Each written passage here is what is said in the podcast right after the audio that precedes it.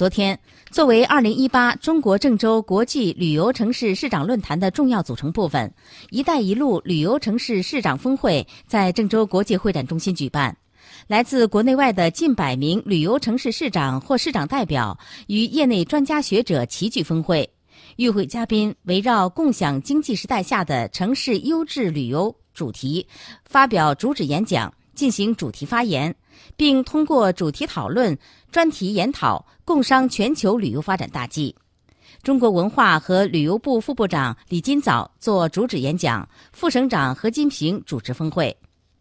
在上午的峰会上，联合国世界旅游组织执行主任祝善忠、世界旅游联盟主席段强、亚太旅游协会首席执行官马里奥·哈迪分别做主旨演讲。中国旅游研究院院长戴斌、郑州市委常委、常务副市长王月华、美国檀香山市市长科克威廉考德威尔分别做主题发言。同时，联合国世界组织还发布了《二十一世纪海上丝绸之路旅游发展机遇与影响力》的报告。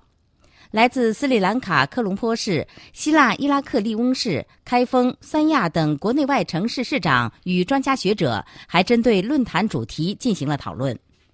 在下午的专题研讨中，联合国世界旅游组织专家安东尼奥、郑州市委常委、常务副市长古宝忠，以及来自德国法兰克福市。瑞士萨尔旺市、张家界市、洛阳市、安阳市、丽江市、乌鲁木齐市等国内外旅游城市的市长、副市长，